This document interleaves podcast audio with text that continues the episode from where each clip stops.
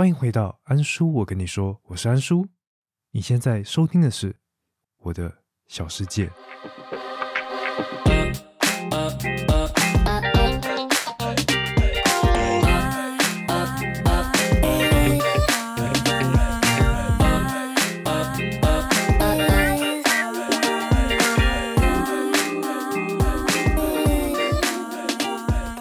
嗨，大家，你有手写笔记的习惯吗？今天就是要跟大家分享安叔每一天都有在执行的笔记本书写方式——子弹思考整理术，也就是大家常常听到的子弹笔记本。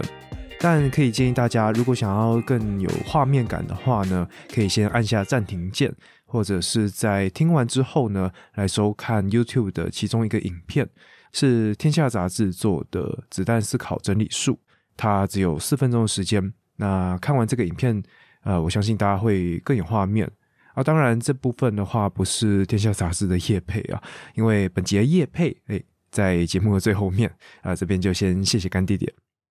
那今天要谈的子弹思考整理术呢，它到底是一个什么样的一个东西？那我们就先来拆解一下这几个字：子弹、思考跟整理。那我自己的解释的话呢，子弹当然就是一个快速简洁的一个代表。那思考的话，这样的一个工具，它主要让我得到的思考是让我重新审视到底哪一些资讯是必要的。而整理的部分呢，就是这样的一个工具。它是一个非常好的规划以及记录生活的一种方式。而安叔开始接触到子弹思考整理术，就是借由瑞德卡洛这个作者，他在二零一八年在台湾就有出版的呃这一本书哦，《子弹思考整理术》。那当时的话，在台湾非常非常有名哦，就放在各大的书局排行榜前面非常的久。但我是在二零一九年的六月哦，才阅读这一本书，那并且在七月的时候才开始执行子弹笔记本。所以到现在已经有书写三年的时间，那为什么安叔在这本书上架一年之后，将近一年的时间才来阅读它？主要就是一个非常叛逆的一个心态啦。因为当初就想说，哇哦，好厉害哦！为什么这本书可以在排行榜前面待这么久啊？而且名字写的不清不楚，到底什么思考术，很像有一种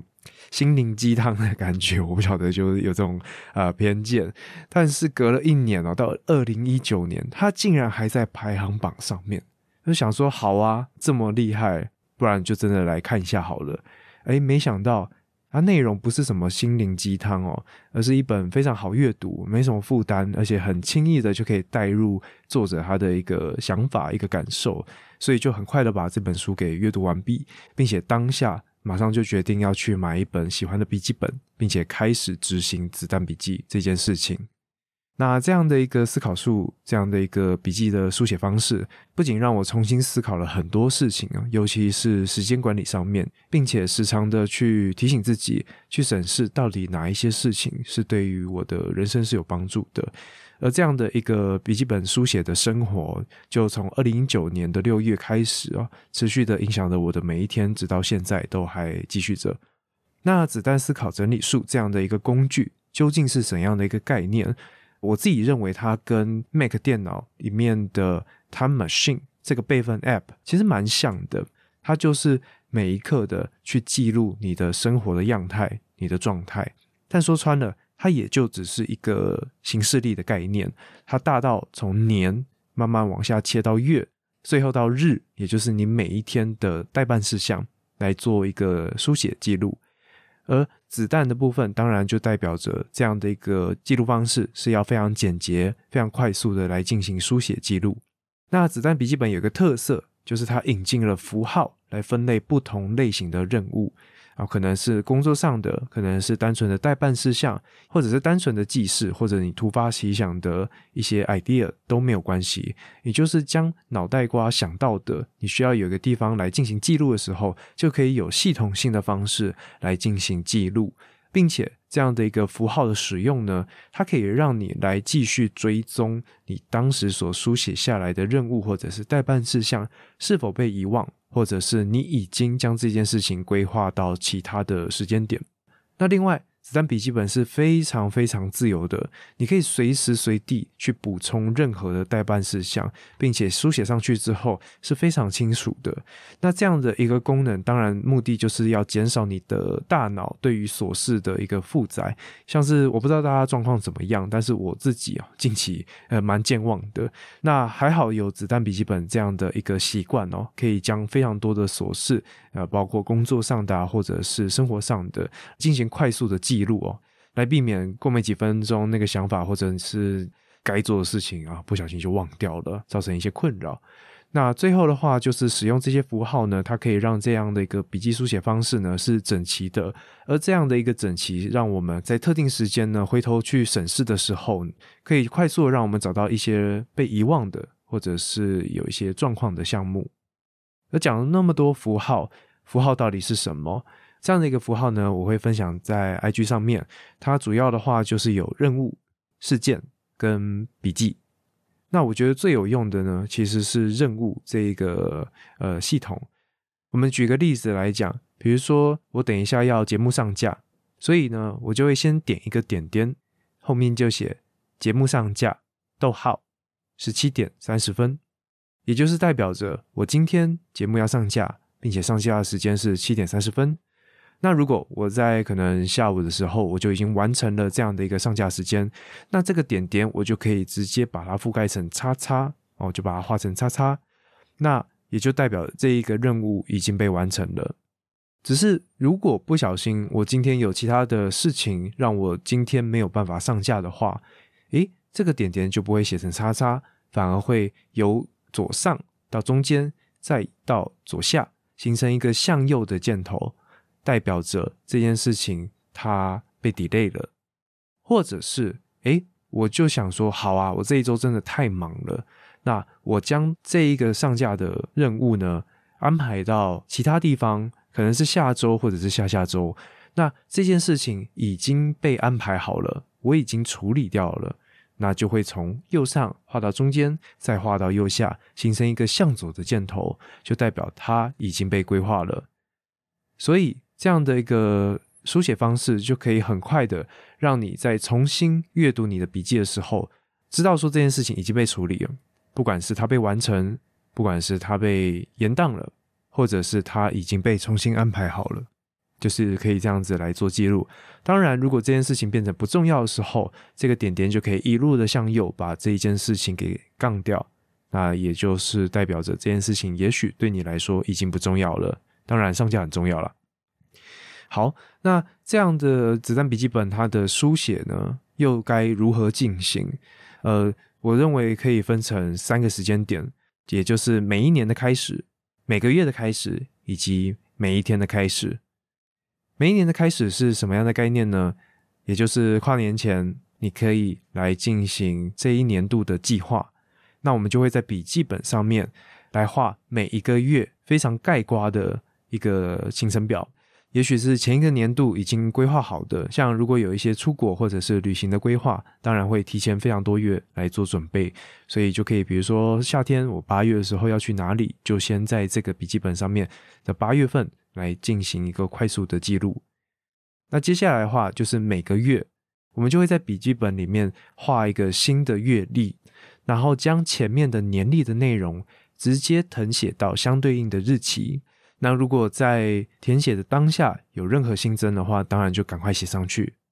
而最后则是每一天的开始，也许是你起床的时候花个三四分钟，或者是你准备要开始工作之前，一样花个简单的时间，将前面的阅历上面当天就已经安排好的事情给书写下来，然后就可以开始你崭新的一天。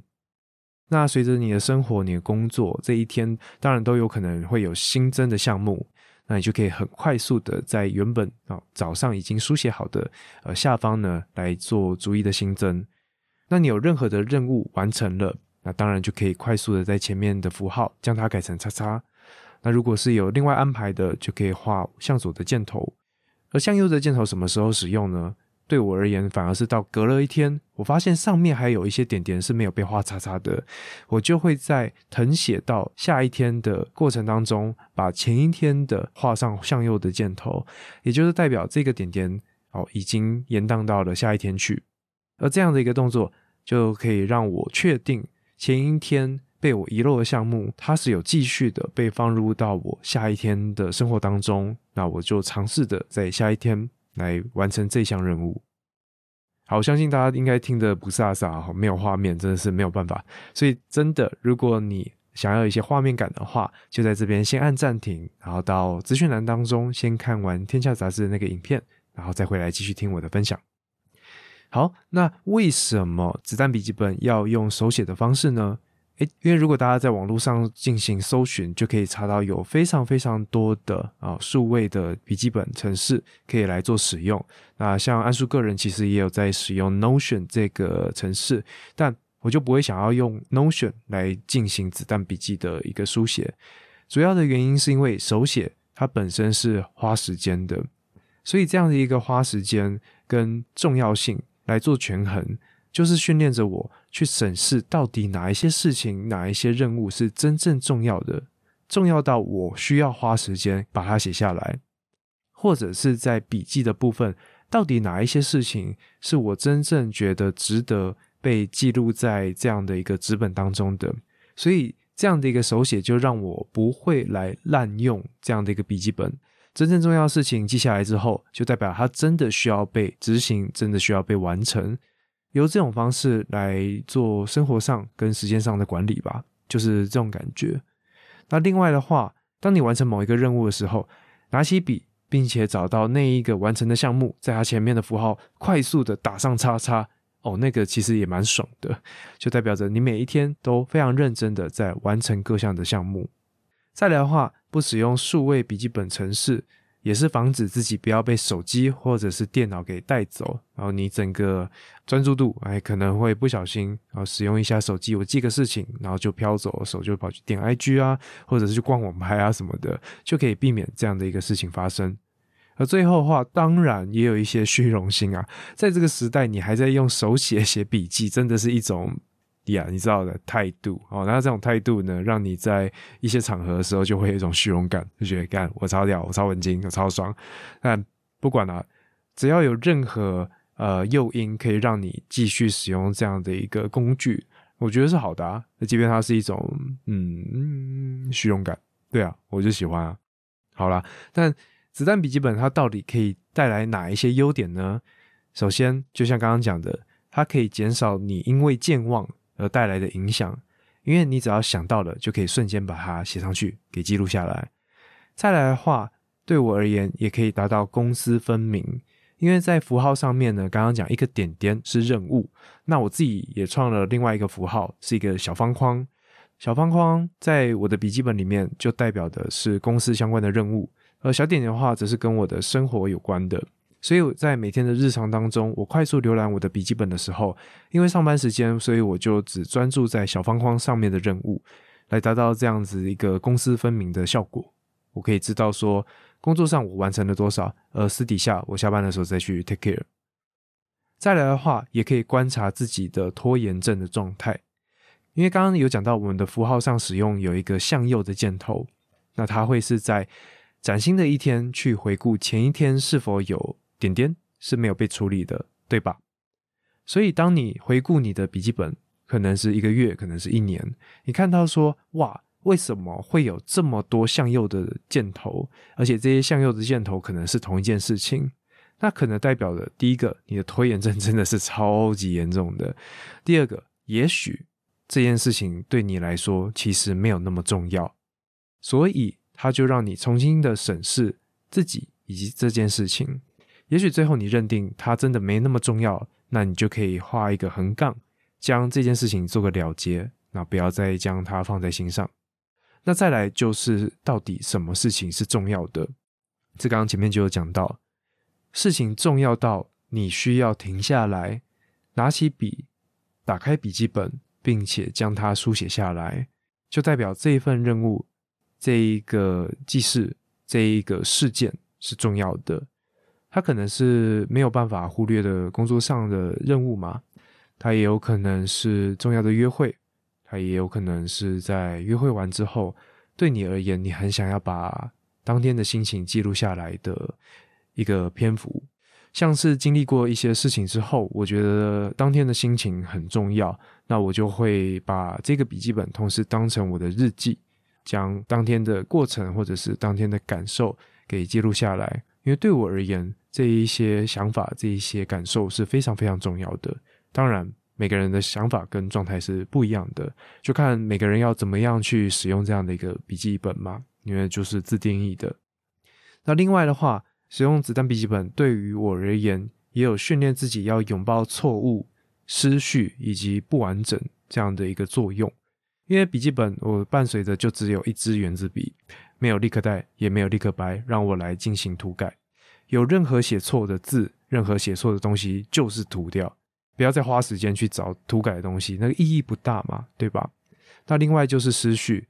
你可能有一些想法，你甚至要画东西在你的笔记本上面，它会破坏掉你的排版，没有错。但我还是要提醒自己，这个笔记本它不是什么作品，它只是帮助我生活的一个工具。所以它排版跑掉了，它没有照顺序做填写都没有关系，然后也是一种训练。再来就是不完整，也许今天的。临时出现的一些任务，那我根本没有必要回过头来跑到我的阅历、跑到我的年历上面再去把它补齐，对吧？那这也是让我去呃把自己的一些坚持给放下的一种训练，因为我就是有一些龟毛的个性啦，所以在书写的过程中，就是持续的来做这一些训练。那最后一个优点，我觉得就是在你每一年、每一个月以及每一天，都会有一种崭新的开始那种感觉，因为你就是需要花一点时间，可能十到二十分钟，坐下来好好的拿起一支笔，把这一年的规划、这个月的规划，甚至小到这一天的规划给写下来，那你就可以非常视觉化的看到你接下来的道路大概会长什么样子。我觉得这一点也是子弹笔记本非常非常棒的一个优点。那当然讲了那么多子弹笔记本的优点，它也有它的缺点啦。首先，去绘制笔记本本身就是花时间的，对吧？刚刚有讲的，它的优点是沉静下来，但是它缺点就是要花时间。那再来，习惯了这本笔记本之后，你每天就会需要把它带在身上，然后也会很担心遗漏哦，不管是。对于当天的规划，你都把记这些琐碎的呃任务交给了笔记本嘛，对吧？所以像之前真的有几天忘记把笔记本带出去哦，反而会有点焦虑，因为就会担心说我是不是有一些计划、有一些任务呢是写在上面，但是我脑子没有把它记下来的。那另外的话，里面也还有很多日记，所以也会很担心 我的笔记本遗失，然后这些内心话被一些。陌生人还好啦，但是更多的是怕被自己的亲友给看到，因为里面真的就记载了很多很真实的东西嘛，就跟日记一样。那最后，子弹笔记本还有一个缺点，是在我去年还没有工作的那段日子所发现到的。如果你的日历，也就是每一天的笔记本都很空白，那就会代表着你那一阵子真的非常非常的废，一目了然。你就写了日期。然后下面什么东西都没有，那个感觉是非常非常不好的。那当然，后续就看你怎么去面对这样的一个状况，很废的状况。你是要自暴自弃，还是要 push 自己说好，我不能再这样了，我要让我的生活更精彩。那我的笔记本就会随着变得更丰富，也是一个正向的一个 push 自己的方式啦。那最后也跟大家分享一下，写了子弹笔记本三年的时间。我的一些观察以及一些想法。首先，如果你想要开始使用子弹笔记的话，一开始真的不要去追求美这件事情，因为如果用 YouTube 搜寻子弹笔记本的话，你可以看到好多好多人他把他笔记本画的有够美，美轮美奂。但一来是因为我自己没有美术天分呐，那另外的话。花这么多时间在绘画上，除非你本身需要这样的一个界面，你才愿意写笔记本。那不然一开始就花这么多的时间来进行绘画的话，反而会失去子弹笔记本本身的意义吧？因为它应该就要有快速这样的一个本质在里面，而花时间在版面上的设计以及绘画，可以说是本末倒置啦。所以非常非常不建议大家一开始就把笔记本搞得非常稀花，你只会把自己累死，而且快速的就会放弃写子弹笔记本这件事情，我觉得非常可惜。但是当然，这一些网络上的分享还是有值得参考的地方，比如说在我的笔记本里面就有新的符号的引入。甚至有新的表格，都是在网络上或者是朋友的分享，我觉得蛮适合自己的，就将它们引入到我的笔记本当中。比如说，我就新增了一个 table 在我的阅历当中，它可以来记录我的生活中哪一天有运动，哪一天有阅读，我哪一天去自由潜水，以及我的体重的变化等等的。我觉得这样的一个 table 的引入也蛮有趣的，可以让我快速的去回顾我这个月到底是怎么样过生活的。而随着子弹笔记本的使用，你也有可能去删掉一些原本作者所提供给你的内容，那也没有关系啊，因为你就会发现这些东西不是我要的。那笔记本就是非常独一无二的，重点是你怎么使用它，以及使用的效果好不好，是否符合你的预期。而对我来说，这三年使用下来，我真的用的蛮习惯的。那它也帮助我非常非常多，所以才会想要录一集来跟大家分享这样的一个笔记本书写方式。那就希望这样的一个分享能够帮助到有需要的听众。那如果有听众跟我一样持续的都在使用子弹笔记本的话，也欢迎来做交流哦。因为真的我不晓得到现在有没有人还在持续使用这样的一个笔记方式啦。因为当年很红，但是我相信放弃的人也非常非常的多。那还是跟大家提醒一下，对于这样的一个笔记方式有兴趣的话，强烈推荐花四分钟的时间到 YouTube 上面观看《天下杂志》所做的影片啊，相关的连接就放到资讯栏当中。那在这一集节目结束之前，有一个非常重要的事情，就是要来跟大家做个预告。本周四是七夕的情人节。那说实在，真的不关我的事啊，我就是稳定实力单身中。但是最近真的就非常的荣幸啊，和翻抽屉情趣用品商店谈了一个小小的合作，感谢干爹爹。那翻抽屉情趣用品商店因应即将要到来的七夕情人节，全馆只要满千就可以有九折的优惠，而这样的一个活动期间，直到八月十四号哦。那翻抽屉情趣用品店七夕的活动内容，可借由节目资讯栏连接到翻抽屉的官网，再进一步的了解哦。而安叔，我跟你说，本周四也有录一集特别的小单元，是一个蛮有突破性的尝试啦。那为了避免各位听众觉得太冲击，所以这边也跟大家做一个小小的预告。啊，除了未满十八岁的先不要听，或者是想要收听，那至少要找一个可以信任的成人一起收听之外，不想要接受到太多情欲资讯或者是内容的听众啊，尤其是不想要接受到安叔我的情欲资讯的话，我完全不介意大家周四的时候略过这一集。但是这次的干爹爹翻抽屉情趣用品商店。有兴趣的听众都可以上到他们的官网逛一逛，为了今年的七夕情人节相关的活动做一点点缀加分。那我自己是觉得情趣用品的使用是一件非常健康的事情啊，无论是伴侣之间，或者是像安叔这样子稳定单身的，都有相关的产品可以做使用。所以大家就赶快把握这一次机会，送礼自用两相宜，好不好？那这节节目分享就到这边，我是安叔，我们下集再见。Bye bye.